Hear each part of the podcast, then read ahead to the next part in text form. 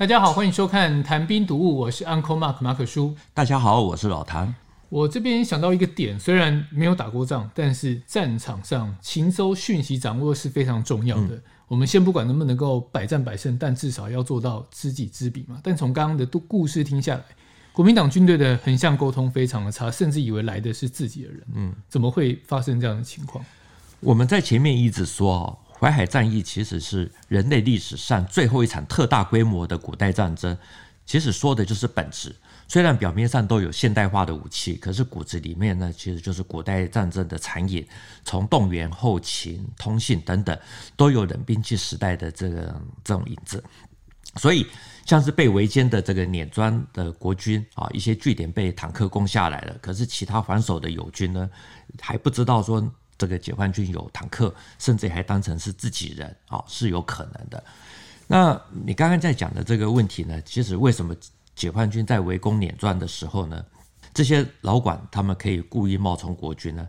因为黄百韬他本身是广东梅县人，兵团的主力啊、也就是二十五军还有六十四军呢，都有大量的广东人，所以语言就比较相通。而这些在碾庄的广东兵呢，也绝对想不到说。啊，这个围攻的解放军啊，里面会有广东人，所以就非常的放心。另外，我们在这边也讲一个消息不灵的这种小故事，也就是黄百韬的部队到达碾庄的时候呢，在几乎是同时啊，南京方面呢也在十一月八日下令，黄维要率领他的十二兵团要从河南的驻马店好开拔啊，那没多久啊，黄维的部队也来到了双堆集。啊，这个地方啊，他后来就被围了。那国军呢，也就是北从徐州，还有南从蚌埠啊这两个方向来救援，只是说都没有来到。那眼看黄维到最后也要这个弹尽粮绝，于是胡琏将军呢就在十二月一号自愿的空降到双堆集。那胡琏一进入到十二兵团的指挥部，啊，就看到了这个说这个地图上面还有黄百韬的这个第七兵团。啊，据说呢，他就一把的就把它给撕下来，很生气的说：“什么地图啊？黄百韬都死了一个星期了，然后还把他的兵团放在地图上面。”对对，也就是说，早在十一月二十二日啊，我们刚刚在讲黄百韬的兵团就已经全军覆没，可是黄维根本不知道。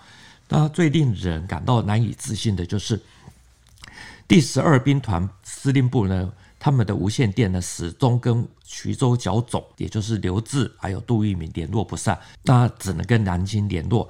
所以呢，黄维对前方的战事呢，到底发展到什么地步呢？一无所知，只能听南京方面这个国防部的命令啊。所以到最后，黄百韬都承认了，都还没有人跟这个黄维在讲。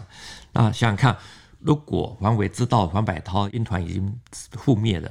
他是不是会改变他的这个打法，就很难讲。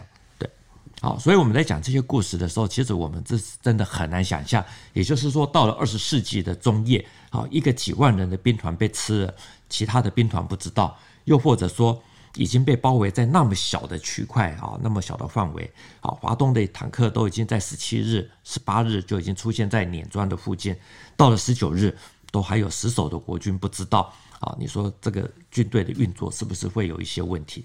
所以严格说起来，解放军一开始的确是小米加步枪，嗯、但随着战事的推移，缴获的装备越来越多，它一直升级，跟电玩游戏打怪一样，到最后它的武器装备其实已经不输给国军了。对，我们在上一集有说哈，学办会战是。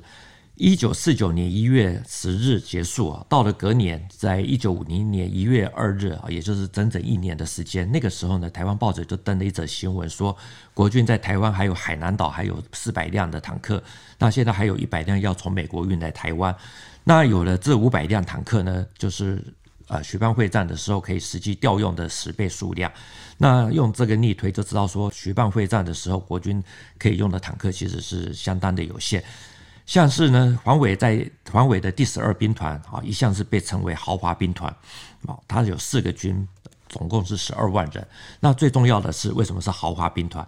因为里面还有一个是坦克营啊，配备了二十四辆的坦克啊，两个榴弹炮营啊，配备的是一点五毫米的榴弹炮啊。另外，像杜聿明在陈官庄最后被围的时候呢，他在一月九日，他也准备要乘坦克突围，他那个时候呢。手上还有大概十五辆的坦克，只是他最后没有搭乘而已。所以我们看这些数字呢，大概就知道说，其实那个时候尽管国军是有坦克，可是整体的数量其实是不多的。好，再加上这个整个的这个情况，好，所以国共两军的这个实际的战斗力呢，并没有什么天差地别的这种这种差距。所以我一直认为说，解放军是小米加步枪起家，这句话是没有问题。可是说徐蚌会战两边的这个装备差很大，啊，这个就真的是有点夸大。实际上的应该是说差距不大。如果再考量到当时的坦克都是轻型坦克，越野能力啊，还有这个机动性能也不是太好，所以这个其实这个坦克并没有发挥到多大的这个功效。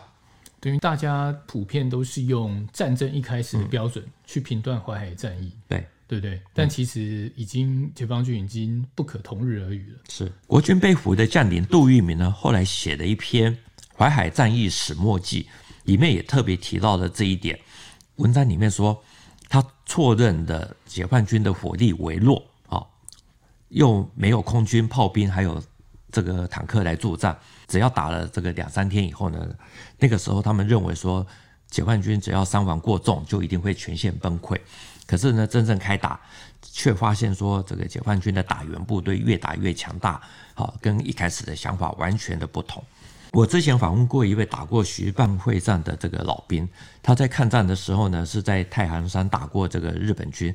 抗战胜利以后呢，因为部队被吃掉，好，所以就。加入了隶属这个李延年的第六兵团的第九十九军第二十二六八师啊，他在前往安徽蚌埠啊，投入徐蚌会战，那要去救援这个在陈官庄的这个杜聿明兵团。那这位老兵呢，以前读过这个乡村小学，可是呢，他的文采其实是不差的啊，所以写了几万字的自传留给儿孙看。他的自传里面就写说，他们是在十二月底开拔。啊，这个走了没有多久，就遇到了解放军的阻击。好，三天三夜只能前进这个二十公里。不过呢，有一次我在跟他聊天的时候呢，他就另外再补充说，其实他们有，他们一天就只能前进一个村子，攻击的火力其实也不凶猛，因为他们的部队呢，连六零迫击炮都没有，反而是解放军的火力比他们还要强，甚至也还看到了说有十几辆的这个坦克挡在他们的前面，所以。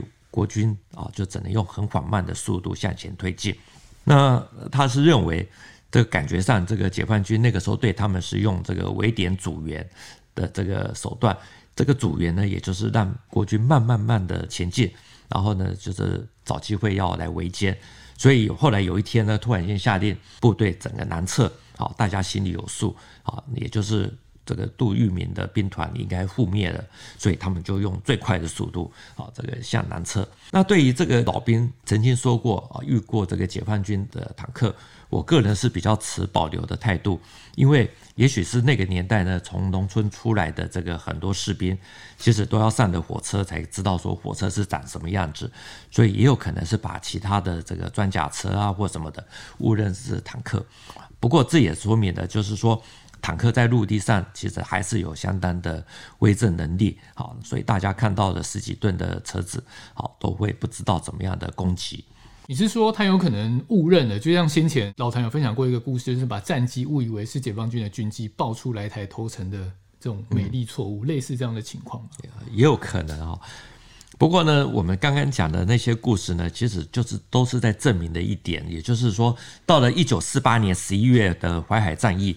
解放军的基本装备呢，其实应该不输给国军太多，啊，已经基本初步脱离了这个小米加步枪的阶段，甚至有的时候比国军的某些杂牌军的装备还要强，否则怎么又能够说会有坦克来做最后的这个总攻啊？甚至于把国军包围的时候呢，可以在冰天雪地里面还能够用热腾腾的白面馒头来诱惑。两岸的这段过去，其实有很多地方可以探讨了。老谭其实一直在默默的执行一个两百人计划，他想要采访两百位老兵，现在完成一半了。我必须说，这是一个很困难的工作，对不对？呃，没有错。对，因为除了受访者的口音之外，老谭还要跟时间赛跑，所以呢，也希望老谭好好加油。好，大家多加油多对多多采访，然后透过这个节目，透过平台，让大家可以知道一些真实的故事，就不是只是书本上那些大将军分享的回忆。其实小兵的一些角度，我觉得蛮有趣的。这一集的节目就到这边，谈兵读武，新闻与历史的汇流处，军事是故事的主战场，只取一瓢饮，结合军事、历史跟人文的节目。喜欢的话，赶快订阅我们的频道。如果有建议呢，也欢迎在底下留言。再次谢谢老谭，谢谢大家，我们下次见，拜拜。拜拜。